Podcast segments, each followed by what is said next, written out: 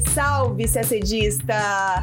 Seja bem-vinda, bem-vindo a mais uma edição do Resumo de Notícias IDEG, que conta o que aconteceu de mais importante entre os dias 11 e 18 de agosto. E nessa edição, as palavras-chave são América do Sul, eleições e cúpulas. Primeiro, quer entender o que são as primárias na Argentina? A gente conta isso e também te explica quem é o candidato ultraliberal Javier Milei, que despontou como favorito para a presidência argentina. No Paraguai, o presidente Santiago Penha tomou posse em cerimônia que contou com a presença do presidente Lula. A violência segue assustando as vésperas das eleições no Equador. Após a morte de um candidato à presidência, um líder político foi assassinado.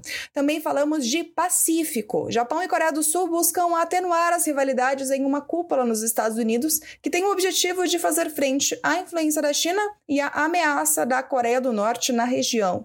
E por falar em cúpula, dois assuntos devem estar no topo da agenda da cúpula do BRICS marcada para a próxima semana: o uso de moedas locais e a possível adesão de novos membros. E já temos novidades sobre esses dois temas. Tudo isso em detalhes você acompanha agora no nosso podcast. Começamos falando das eleições primárias na Argentina. No domingo, dia 14, argentinos foram às urnas para definir os candidatos à presidência do país. As primárias não são as eleições propriamente ditas. Na verdade, elas definem não o vencedor, mas os candidatos que concorrerão às eleições. É um formato relativamente novo, existe desde 2011 e é único no mundo. E quem venceu nessas primárias foi o ultraliberal Javier Milei, com 30% dos votos. Logo atrás, veio uma coalizão de oposição com 28% e a aliança peronista e governista União pela Pátria ficou em terceiro, com 27%, o pior desempenho do movimento desde que as eleições primárias foram implementadas há 12 anos. Sobre o, o ultraliberal Javier Milei, ele se declara um anarcocapitalista e ganhou popularidade com ideias que incluem a dolarização da economia, o enxugamento do Estado e uma onda de privatizações é um pouco mais além do que a gente está acostumado a ouvir sobre os, os, liberais na economia, porque o anarcocapitalismo, uma vertente de filosofia ultraliberal do século XX, prevê a ausência completa da centralização administrativa no Estado. As relações sociais seriam reguladas pelo livre mercado. É por isso que Milley defende algumas propostas polêmicas e consideradas radicais, como o fim do Banco Central, a privatização da saúde e da educação e a desregulamentação do mercado de armas. Em seu programa de governo, Milley descreve um projeto com prazo de 35 anos, no qual a Argentina se abriria de forma unilateral ao comércio internacional e eliminaria os impostos sobre exportações e importações. Voltando a falar das primárias, elas têm dois propósitos. Um, solucionar eventuais disputas internas entre pré-candidatos dentro dos partidos antes do pleito oficial. E dois, eliminar as chamadas legendas nanicas, já que os partidos que registram menos de 1,5% dos votos são impedidos de concorrer no primeiro turno. E nem sempre o vencedor das primárias é o candidato eleito à presidência. Em 2019, a chapa de Alberto Fernandes e Cristina Kirchner venceu a do então presidente Maurício Macri nas primárias, só que antes disso, nas outras eleições, Maurício Macri tinha perdido para o candidato da situação, Daniel Scioli. O primeiro turno da disputa à presidência na Argentina acontece no dia 22 de outubro e, dependendo dos resultados, o segundo turno será realizado em novembro. Ainda na região do Prata, vamos agora ao Paraguai. Na terça-feira, dia 15, em Assunção, ocorreu a cerimônia de posse do novo presidente paraguaio, Santiago Penha, que contou com a presença do presidente Lula e outros chefes de Estado. Penha foi eleito em abril para substituir Mário Abdo Benítez. Os dois integram o Partido Colorado, que domina a política do país desde os anos 50. O economista e ex-ministro da Fazenda terá um mandato de cinco anos. Santiago Penha esteve com Lula em mais de uma oportunidade desde que venceu as eleições. O novo presidente paraguaio já disse em algumas ocasiões que deseja fortalecer a relação com o Brasil. Lula e Penha já trataram de temas como o combate aos crimes nas fronteiras e a integração regional. Penha já assume com a importantíssima missão de revisar, junto com o Brasil, o anexo C do Tratado de Itaipu. A revisão desse dispositivo é o principal tema da agenda atualmente. O anexo C do acordo, firmado em 1973, prevê a revisão dos termos financeiros diante do pagamento das dívidas relativas à construção da hidrelétrica. Em fevereiro, a Itaipu terminou de pagar sua dívida, pagou a última parcela e agora, passados 50 anos, é hora de renegociar. O anexo C define bases comerciais de venda de energia elétrica gerada pela usina. Cada país tem direito a 50% da energia produzida, mas, de acordo com esse anexo, como o Paraguai não consome toda a sua cota, o Brasil compra esse excedente e mais nenhum país. Isso pode mudar com a revisão. Brasil e Paraguai estão estreitamente ligados pela usina de Itaipu, que responde por 8% da demanda de energia elétrica brasileira e é responsável por 86% da energia elétrica consumida no Paraguai. Segundo o Itamaraty, o Paraguai alarda a maior comunidade brasileira na América Latina, abrigando mais de 245 mil brasileiros.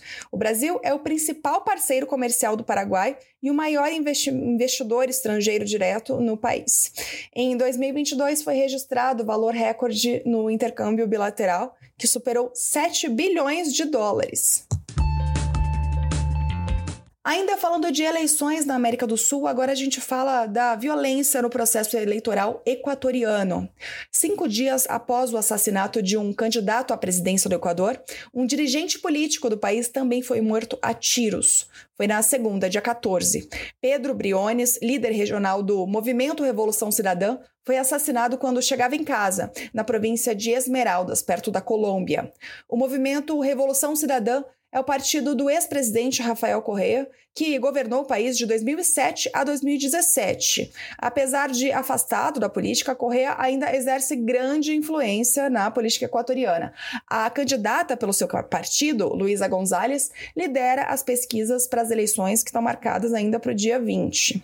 Em mensagem nas redes sociais, inclusive, a candidata Gonzalez prestou solidariedade à família de Briones e afirmou que o Equador vive sua época mais sangrenta e que isso se deve, segundo ela, ao abandono de um governo inepto e a um Estado tomado pelas máfias.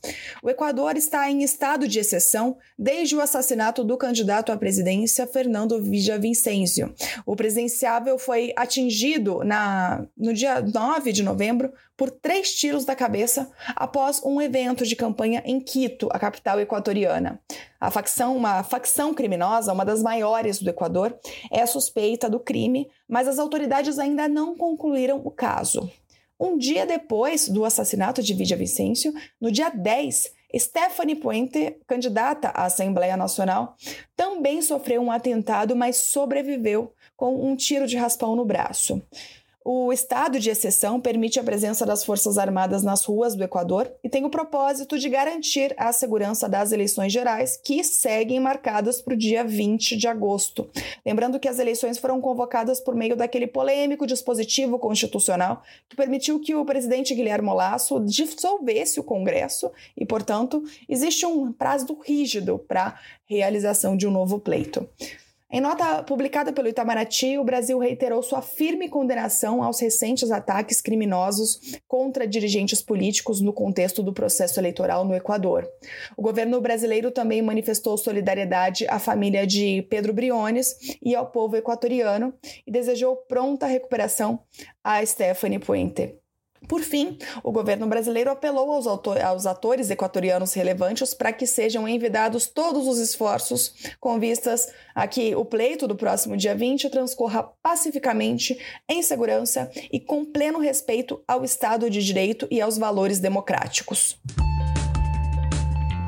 Agora vamos aos Estados Unidos para falar de um tema bem abrangente, que é a política externa norte-americana no Pacífico. Na sexta-feira, dia 18, agora, enquanto estamos gravando o podcast, os líderes dos Estados Unidos, Japão e Coreia do Sul estão reunidos em Camp David, nos Estados Unidos, em uma cúpula para fomentar a cooperação militar e econômica entre os países. O encontro é considerado um marco, levando em conta o histórico relacionamento tenso entre o Japão e a Coreia do Sul. A última vez que ocorreu uma cúpula entre os três países foi em 1994. O encontro também marca a primeira vez que o presidente Joe Biden recebe líderes estrangeiros em Camp David, que é o retiro de campo dos presidentes norte-americanos e que já foi palco de grandes encontros diplomáticos do país. Foi ali que Egito e Israel selaram o acordo de paz em 1978 sob a mediação de Jimmy Carter. Mas voltando à cúpula desta semana, é importante uma contextualização.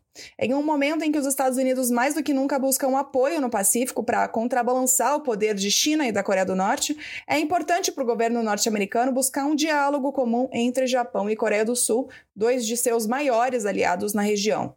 Os dois países asiáticos têm uma rivalidade histórica que vem da violenta ocupação da Coreia pelos japoneses entre 1910 e 1945.